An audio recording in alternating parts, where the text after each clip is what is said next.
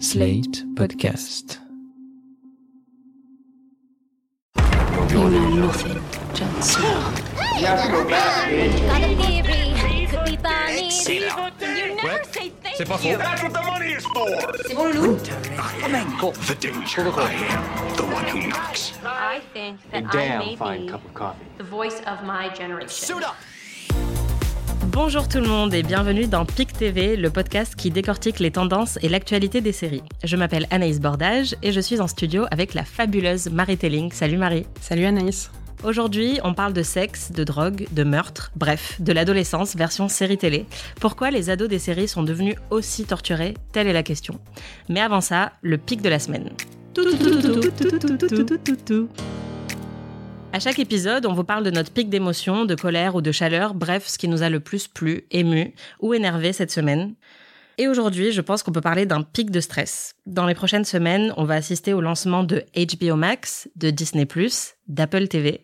Tout ça qui va venir se rajouter aux plateformes de streaming qu'on connaît déjà, c'est-à-dire Netflix, Amazon Prime Video, Canal+, OCS. Ça fait beaucoup. Ça fait beaucoup et j'ai juste envie de me pendre parce que je ne sais plus à quoi je dois m'abonner, que ça fait beaucoup d'argent, que ça fait beaucoup trop de séries et que je ne sais pas comment on va pouvoir continuer à vous parler de toutes ces séries si on n'a plus le temps de les voir.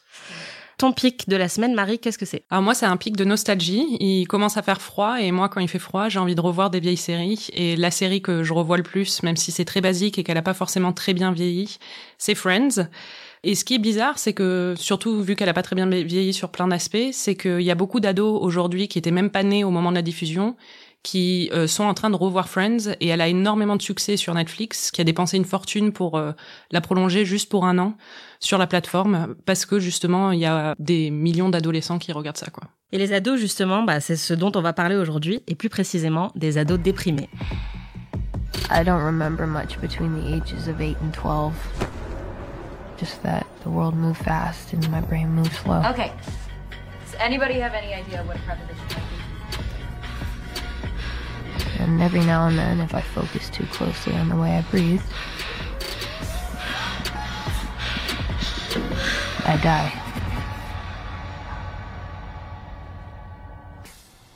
I'm just fucking exhausted. Ils ont 16 ans et ils ont déjà survécu à trois overdoses. Ils ont des parents alcooliques ou drogués. Ils connaissent plus de positions sexuelles qu'une mère maquerelle en fin de carrière. Et ils enchaînent les séjours en hôpital psychiatrique ou en cure de désintox. Ce sont les ados d'Euphoria. Et en croire la série de l'été d'HBO, être jeune aujourd'hui, c'est franchement l'angoisse. C'est vrai qu'il est loin le temps où les séries d'ados envoyaient leurs héroïnes faire des virées shopping à Paris et s'intéressaient plus aux balles de promo qu'aux questions existentielles. Voilà, on avait Gossip Girl, on avait Dawson, on avait euh, Art Cœur à vif, euh, on avait Newport, Newport Beach. Beach. Voilà, et concrètement, enfin, le plus gros enjeu euh, de Newport Beach, euh, c'était pas vraiment euh, les mêmes enjeux qu'Euphoria, quoi. Il y avait pas de problème euh, aussi hardcore. Non, après, euh, il faut dire quand même que les séries adolescentes ont toujours parlé de sujets euh, difficiles, parce que c'est une période euh, de la vie euh, où il y a beaucoup de changements, où euh, c'est une période très charnière, où il y a des prises de responsabilité, où il y a un passage à l'âge adulte, et euh, naturellement, il va y avoir des, des questions assez lourdes qui vont se poser, et les séries adolescentes ont toujours reflété ça, Euh, que ce soit dans Dawson avec euh, le divorce des parents de Dawson, que ce soit dans The aussi euh, euh, Newport Beach, euh, avec Marissa, euh, son... Oui, Marissa qui avait des problèmes d'addiction. Oui, qui a fini par. Enfin, spoiler alerte, ça fait 10 ans, mais elle est morte. Et euh, aussi, enfin, la série qu'il a fait le plus, en fait, c'est euh, peut-être Buffy, hmm. qui était vraiment euh, basée. On vous prévient, on va parler beaucoup de Buffy parce que c'est notre série préférée. Mais c'est vrai que c'est une série où euh, les questions adolescentes étaient utilisées comme métaphore pour des questions beaucoup plus euh, beaucoup plus profondes. C'est-à-dire que le lycée, par exemple, était littéralement sur les portes de l'enfer, et que euh, chaque euh, la le combat contre les forces du mal, c'était un combat très métaphorique contre les angoisses en fait adolescentes. Bah, il y a eu euh, notamment plusieurs passages de Buffy qui représentent vraiment ça. Déjà, il y a le personnage d'Angel qui est le donc le petit ami de de Buffy et en fait, il y a carrément un épisode l'épisode où Buffy perd sa virginité avec lui et où en fait euh, Angel perd son âme. C'est-à-dire que c'est vraiment la pire angoisse euh, d'une adolescente euh, qui commence à peine à avoir une vie sexuelle, c'est que sa première expérience soit tellement mauvaise que son petit ami ne lui reparle plus jamais. Et c'est exactement ce qui se passe avec Angel. Il perd son âme et il devient bah, le méchant de l'histoire et il se retourne contre Buffy. Donc c'est une métaphore quand même assez lourde sur ce qui peut se passer à l'adolescence et les premiers émois sexuels, quoi. Oui, voilà. Et puis c'était une série aussi qui parlait de sujets très lourds comme le deuil, avec un épisode en particulier qui est l'épisode de la mort de la mère de Buffy, Joyce, qui est un épisode où il y a aucune musique, aucune, aucun élément surnaturel. Justement, la série a choisi de ne pas avoir Joyce. elle est pas morte d'un à cause d'un démon. Voilà. Elle est morte d'une mort naturelle à cause d'une maladie, et c'est un moment pour les personnages pour eux pour confronter en fait le deuil et l'absurdité de la mort, euh, ce qui fait très cliché à dire, mais en fait euh, c'est et c'est surtout intéressant dans un personnage avec un personnage comme Anya, qui est un personnage qui était un démon jusqu'alors, qui a jamais confronté euh, la mort et la réalité mortelle de l'humanité en fait, et qui se retrouve confrontée à ça pour la première fois. Oui, elle est complètement déboussolée en fait. I don't understand how this all happens. We go through this. I mean, I knew her, and then she's. There's just a body. And I don't understand why she just can't get back in it and not be dead anymore. It's stupid. It's mortal and stupid. Donc vous venez d'entendre Anya qui fait un monologue qui est devenu culte euh, au moment où elle, euh, est confrontée euh, à la mort de Joyce parce que juste elle ne comprend pas ce qui se passe, elle comprend pas pourquoi les gens devraient mourir en fait. Ça lui paraît complètement absurde. Et bon voilà on va arrêter d'en parler parce que sinon je vais me mettre à pleurer mais c'est un moment très très fort de la série. Après euh, ce qu'il faut savoir c'est que tous ces toutes ces séries d'ados étaient pas forcément hyper réalistes. C'est-à-dire que Buffy se battait euh, contre des démons contre les forces du mal. Et les ados de Beverly Hills euh, Newport Beach ou Gossip Girl ils étaient quand même ultra riches quoi. Oui ils étaient riches il y avait un côté et blanc, il y avait un côté un peu euh, qui faisait rêver parce que c'est cet aspect-là aussi qui fait rêver les adolescents, c'est-à-dire qu'on a tous envie d'être euh, d'avoir un budget limité, d'aller faire ses, son shopping sur Rodeo Drive. Mais ils étaient aussi euh, faut dire enfin tous les ados dans ces séries étaient joués par des acteurs de 30 ans qui étaient tous hyper beaux. Et le geek boutonneux n'était justement pas boutonneux, c'était Seth Cohen dans The aussi qui est quand même vraiment très mignon. Enfin peut-être qu'il plaît pas à tout le monde mais et c'est Xander dans Buffy qui aussi enfin c'est difficile à croire que Xander soit le boulet du lycée, quoi. C'est le mec, ça aurait été le mec le plus canon de mon lycée, par exemple. Donc, euh, oui, après, euh, si c'était pas réaliste, euh, on pouvait quand même s'identifier aux problèmes qu'ils avaient, quoi. C'est-à-dire que c'était pas une confrontation avec un baron de la drogue, c'était le premier baiser avec la fille sur laquelle on craque depuis des années. c'était comment on va s'habiller au bal de promo. Ou c'était la déclaration d'amour de Seth Cohen à, à Summer devant toute l'école. On va l'écouter. Kiss all these other guys, but you won't kiss me. Acknowledge me now or lose me forever. Wait, you're dating this emo geek? Yes, Brad, she's dating this emo geek. Yeah, that's right. Um, I'm a big dork and I listen to emo, and I'm dating her. Why are you doing this? Because, I like you this much. And if you don't feel the same way about me, then someone's gonna have to give me a hand down because it's really high up here and I could fall and that would be embarrassing. More embarrassing.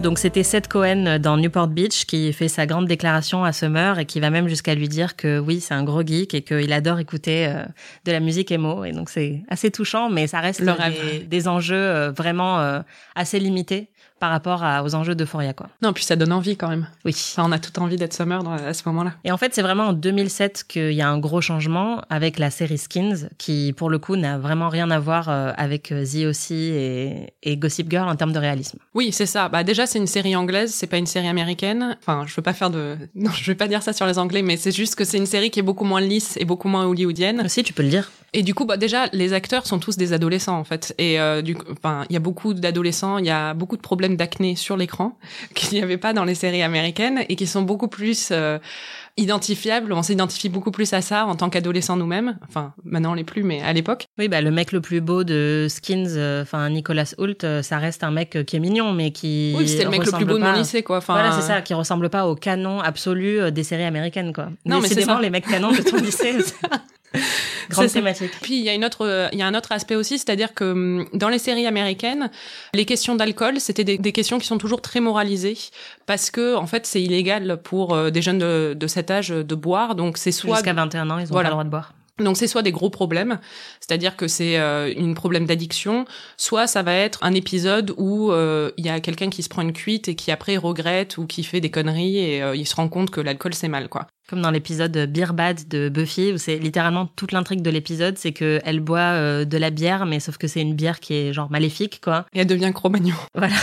et que ça la rend un peu. Euh, c'est un des pires épisodes de Buffy, je, dois dire. Quand même... Et ça, c'est un peu les défauts euh, les plus de la télé moralisatrice américaine, quoi. Voilà. Et alors, dans Skins, c'est beaucoup plus réaliste par rapport à une expérience, enfin, plus vraie de l'adolescence, c'est-à-dire qu'ils sont tous tout le temps en train de se prendre des cuites. Bon, ça va quand même très loin, c'est assez exagéré, il y a beaucoup de débauches. Maman, si tu m'écoutes, je ne prenais pas des cuites autant que les gens de Skins à l'adolescence. Bon, c'est exagéré dans la débauche, il y a, il y a aussi des moments déprimants notamment avec la mort d'un personnage euh, majeur. Mais c'est vrai qu'il y a quand même beaucoup d'humour, beaucoup de grâce euh, et de légèreté.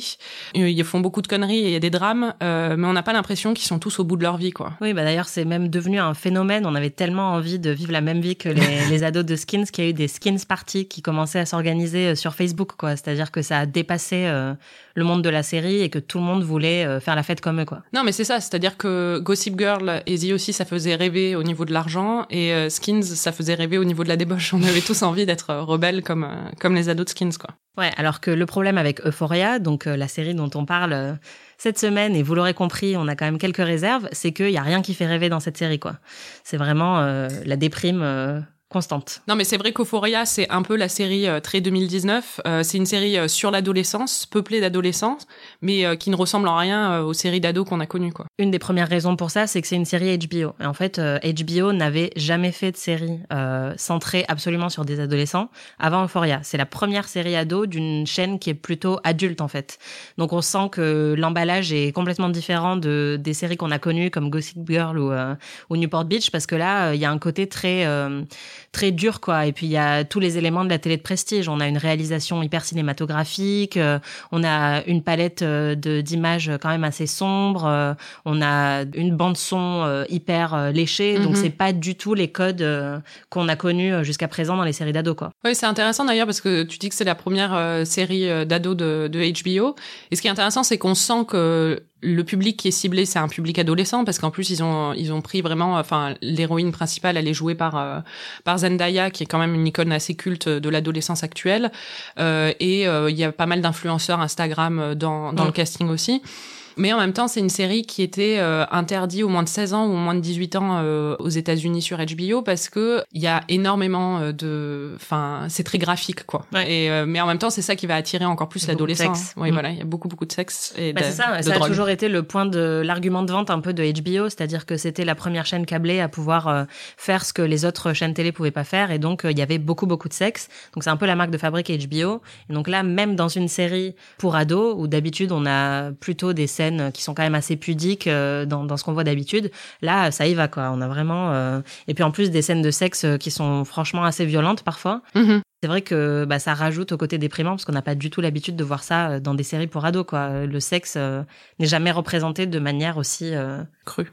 Ouais, cru et puis euh, désincarné quoi. Oui, ce qui est, enfin, ce qu'il faut dire aussi, c'est que sous l'emballage novateur, avec euh, enfin tout cet aspect très esthétique et tout ça, la série reprend quand même vachement de clichés euh, qu'on connaît déjà, c'est-à-dire qu'il y a un jock populaire qui a des problèmes de masculinité, qu'il y a une meuf qui est traumatisée par le divorce de ses parents, qui masque tout ça en flirtant avec avec tout le monde. Sauf que la série en fait prend tout ça et met le curseur sur mille. Oui, parce que ça, c'est des trucs qu'on a pu voir dans d'autres séries auparavant, mais là, c'est pas montré de la même manière, c'est ça? Oui, c'est-à-dire que le jock, alors pour dire juste un, un jock, c'est un sportif américain, c'est le joueur de football américain dans toutes les séries en fait. Mm. C'est le mec hyper beau et hyper sportif. Donc le jock qui a des problèmes de masculinité, il a des problèmes de masculinité parce que son père euh, agresse des femmes trans et qu'il a découvert euh, les, les, vidéos de son père. Et euh, comment il exprime ses problèmes de masculinité en étranglant sa copine. Donc on est quand même pas au même niveau que Chuck, Chuck Bass, quoi. Et la meuf traumatisée par le divorce de ses parents. Et en plus, elle doit voir sa mère sombrer dans l'alcoolisme. Et en plus, voir son père devenir accro à l'héroïne. Donc c'est quand même pas le même niveau. Et c'est fun. Ouais, c'est hyper fun. Enfin, c'est vraiment notre adolescence, quoi. Ouais, voilà. Et euh, l'héroïne un peu cynique et détachée, qui est l'héroïne principale jouée par Zendaya, euh, c'est aussi une toxicode bipolaire. Donc euh, voilà. Et puis en plus, autant toutes les séries dont on a parlé précédemment euh, abordaient aussi parfois des problèmes graves, il y avait quand même toujours de l'humour, il y avait toujours quand même des scènes qui avaient beaucoup de légèreté, quoi. Et puis, comme on disait, il y avait les balles de promo, enfin, il y avait les premiers baisers. Et là, en fait, dans Euphoria, ils ont éclipsé tout ça. Il n'y a pas juste deux copines qui rigolent un peu sur WhatsApp ou qui, qui se demandent comment elles vont s'habiller. C'est vraiment que dark, dark, dark tout le temps, quoi. Ouais, on se demande un peu pourquoi. Et la série, enfin, la série répond à cette question, en fait, parce que dès la première euh, scène, euh, on voit que Rue, euh, l'héroïne jouée par Zendaya, est née le jour du 11 septembre 2001 et que donc elle fait littéralement partie de cette génération post 11 septembre. Elle n'a jamais connu une Amérique sans cette cette angoisse et cette anxiété, et qu'en plus sa génération c'est aussi la génération des fusillades de lycée. Elle a jamais été à l'école sans cette réalité. Et euh, c'est quelque chose qui est vraiment euh, dont la série est vraiment emprunt quoi. Enfin, on mm. sent cette anxiété euh, dans toute la série et le fait qu'ils choisissent ça comme scène d'ouverture, c'est pas anodin. Ça veut dire que c'est vraiment quelque chose qu'il qui les préoccupe euh, dans la série. Et il y a aussi l'aspect internet, euh, c'est-à-dire que c'est une série qui est très, euh, enfin c'est des adolescents qui sont très connectés, c'est l'adolescence des réseaux sociaux, mais internet dans cette réalité, c'est un internet qui n'est que négatif, qui n'est là que pour le porno ou le harcèlement. Il y a vraiment hmm. aucune autre réalité, quoi. Ouais. Bon, on va écouter d'ailleurs cet extrait donc issu de la scène d'ouverture d'Euphoria avec le monologue de Roux sur le 11 septembre. I was born three days after 9/11. My mother and father spent two days in the hospital, holding me under the soft glow of the television, watching those towers fall over and over again until the feelings of grief gave way to numbness. And then, without warning, a middle class childhood in an American suburb. 13, 14, Et en fait, euh, ce qui est intéressant, c'est que même leur manière d'aborder la santé mentale est aussi euh, très très négative, un peu comme pour Internet. C'est-à-dire que euh, Roux a des problèmes de santé mentale, elle est bipolaire, et en fait, c'est pas vraiment stigmatisé, mais c'est pas non plus euh, dédramatiser quoi. On a quand même euh, une vision extrêmement sombre euh, de la santé mentale et en fait euh, ça m'a rappelé un peu Certain Reasons Why qui essayait aussi d'aborder des questions qui touchent vraiment les adolescents d'aujourd'hui avec le harcèlement, la violence sexuelle et les problèmes de santé mentale. Sauf que en fait c'est assez vite devenu quelque chose de très très morbide et de pas très représentatif en fait. C'est-à-dire qu'il y a beaucoup de professionnels de la santé qui ont dit non non mais enfin c'est pas vraiment comme ça qu'on peut expliquer le suicide d'une ado. Donc en fait ça montre un peu les limites euh, d'essayer de faire quelque chose de très en accord avec euh, la réalité des ados, quoi. Oui, puis ça tombe aussi euh, très vite dans quelque chose d'assez mélodramatique et extrême, mm. qui du coup, enfin, donne pas beaucoup d'espoir sur la santé mentale. C'est pas comme une série comme Crazy Ex-Girlfriend que nous on adore, qui est une qui est une série qui aborde vraiment ces questions, euh, mais sous un prisme qui est quand même euh, très réaliste, mais en même temps euh, plein d'espoir. Mm. Là, on a vraiment l'impression déjà, enfin, enfin, Roux quand même à un moment est tellement déprimée qu'elle refuse d'aller aux toilettes pendant deux jours et qu'elle développe une infection urinaire ou rénale. Enfin, je sais même pas ce que c'est, mais enfin, elle, elle, finit à l'hôpital. Hein. Mm. Tellement elle est déprimée et tellement elle regarde des séries en enchaînant sur sur les réseaux. Je pense pas que ça reflète la réalité de la santé mentale adolescente qui est beaucoup plus complexe que ça et beaucoup moins mélodramatique. Mais en fait, même si ça l'a reflété, le problème c'est que c'est vraiment montré euh, d'une manière euh, assez dramatique et qui, est, qui colle un peu à tout le ton de la série, c'est-à-dire que c'est limite plus pour faire de la provoque que pour vraiment avoir quelque chose à dire euh, sur ce problème-là, quoi. C'est-à-dire que là, c'est pour montrer euh, jusqu'où on peut aller, à quel point on peut faire vraiment du, du hard, quoi. Et donc, au lieu de prendre cette occasion pour montrer quelque chose de peut-être assez touchant sur la santé mentale de Roux, ça part sur un truc, une espèce de surenchère de. Mhm. Et c'est un peu ce qu'il y avait aussi dans Certain Reasons Why, quoi.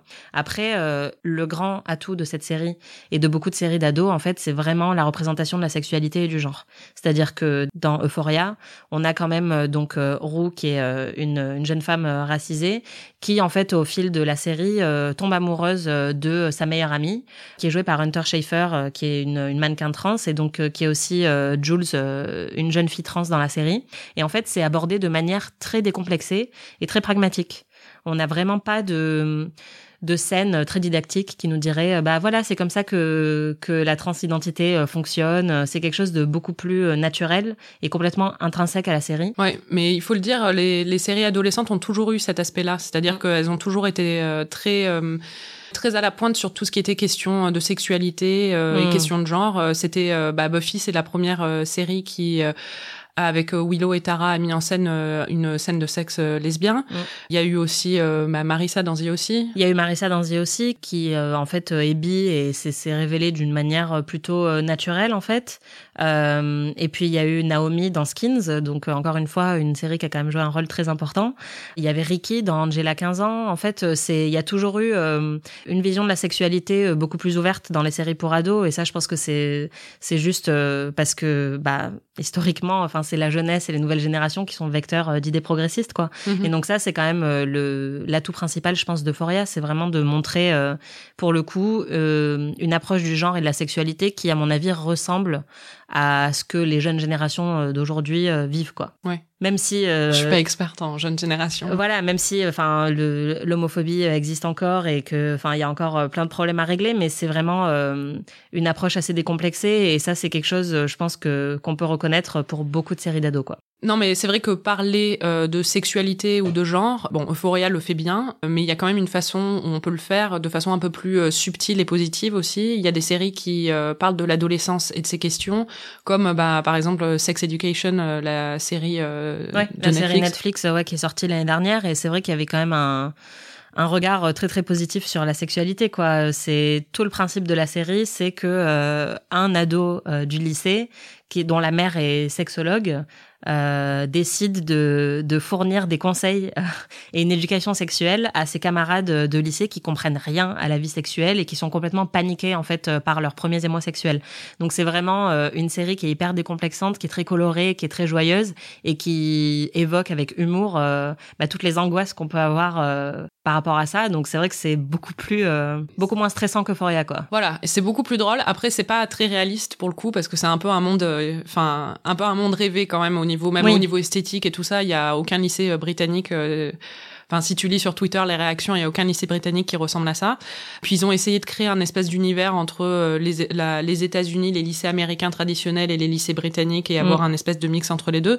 Si on veut vraiment euh, du réalisme et euh, de l'humour, il y a Pen 15 qui mm. est une série. et alors là, pour le coup, ce qui est drôle quand même, c'est que c'est une série sur l'adolescence où j'ai jamais vu des adolescentes aussi réalistes, mais elles sont jouées par deux femmes, deux comédiennes de 30 ans en fait, qui mm. se sont remis des bagues et des boutons pour se rejouer à l'époque de leur adolescence. Mais j'ai rarement vu euh, une série qui abordait euh, des thèmes euh, comme la masturbation, les premières règles, Exactement. les premiers crushs, la manière dont on peut obséder juste sur l'épaule de notre camarade de classe. voilà. Et enfin, elle, elle aborde tout ça et de façon, enfin, je me suis rarement autant identifiée à une série sur mm. l'adolescence et alors que c'est fait par des, des femmes de, de 30 ans. Après, c'est peut-être parce que c'est une série sur notre adolescence à nous, parce qu'on a le même âge qu'elle, quoi. Et surtout, ça se passe euh, à l'époque où nous, on était ados, c'est-à-dire que c'est euh, volontairement euh, situé dans les années 90 ou au début des années 2000. T'étais ado dans les années 80 Oui, non, au début des années 2000. Pardon. non, mais en gros, c'est des pré-ados, quoi. Donc déjà, c'est elles sont plus jeunes que les, les héroïnes de Gossip Girl, quoi. Elles ont plutôt, en fait, 13, 14 ans, quoi. Et c'est vraiment situé à l'époque où il y avait le modem Internet qui faisait du bruit et où on découvrait les chatrooms et où on portait des buffalo euh, donc euh, en fait, il y a aussi un côté nostalgie très très fort pour euh, les gens de notre génération, alors que peut-être que Foria parle plus aux, jeunes d'aujourd'hui. Je ne sais pas, peut-être que tous les jeunes se droguent. Peut-être qu'on est juste vieille. Voilà, c'est ça. Bilan, est-ce qu'on regarde Foria ou pas? Moi, je dis euh, non. enfin, vous pouvez regarder un ou deux épisodes pour le maquillage des, actrices, c'est très joli. Mais après, euh, moi, ça m'a vraiment, euh, ça m'a vraiment déprimé. Et si j'avais pas eu à le regarder pour mon travail, je n'aurais pas continué après un épisode. Je trouve ça trop, trop déprimant. Moi, je pense que je suis un peu plus modérée sur Euphoria parce que j'ai quand même regardé avec attention toute la saison, quoi. Parce que je trouve que c'est juste très, très bien fait. C'est hyper déprimant, donc ça se binge pas vraiment. Mais à raison d'un épisode ou deux par semaine euh, ça peut se faire parce que c'est vrai que c'est juste très très beau à regarder pour euh, la réalisation, les maquillages, les costumes. Donc euh, pourquoi pas, si vous avez envie de déprimer et de vous dire que vous ne ferez jamais d'enfant, Euphoria peut être une solution pour vous. Pour terminer, le truc à voir cette semaine, on parlait d'adolescents pendant cette émission. Il y a une série d'adolescents qui est vraiment excellente. C'est Véronica Mars. Est-ce que tu peux nous dire un peu de quoi ça parle? C'est une série du début des années 2000 avec Kristen Bell qu'on voit à l'heure actuelle dans The Good Place. C'est l'histoire en fait euh, dans un lycée assez riche de la Californie, mais pas non plus trop trop riche. Et euh, l'héroïne, c'est la fille euh, d'un détective qui en fait enquête sur la mort de sa meilleure amie qui a été tuée l'année l'année précédente. En fait, ce qui est génial avec Véronica Mars, c'est qu'il y a quand même des thématiques euh, très très sombres. Bon, c'est une série euh, hyper féministe et en fait, euh, la plupart des enquêtes et des mystères de la série sont liés à des histoires de violences sexuelles. Mais c'est hyper bien fait et en fait, il y a beaucoup beaucoup d'humour. Oui, c'est très drôle quand même. Voilà, c'est hyper drôle. C'est, je pense, une des séries les plus les plus drôles et les mieux écrites de l'histoire, quoi. Et donc en fait, malgré tous ces thèmes très sombres, on est toujours hyper diverti et, il y a des triangles amoureux, il faut le dire. Voilà, il y a beaucoup de tensions sexuelles. Il y a des des, garçons très jolis. Donc euh, c'est un peu la série, à mon avis, euh, parfaite euh, si on a envie de regarder une série pour ados qui aborde des thématiques très très réelles, tout en restant quand même divertissante et un peu plus légère que, que certaines. Tout à fait. C'était PIC TV, le podcast. Merci Marie. Merci Anaïs. Merci à vous de nous avoir écoutés. PIC TV, c'est un podcast à retrouver tous les 15 jours sur slate.fr ou dans votre appli de podcast préféré. Mais c'est aussi une newsletter à retrouver également sur slate.fr dès la semaine prochaine. En attendant, vous pouvez nous laisser 5 étoiles ou vous pouvez nous écrire sur les réseaux sociaux pour nous dire qu'on est trop génial. Salut Salut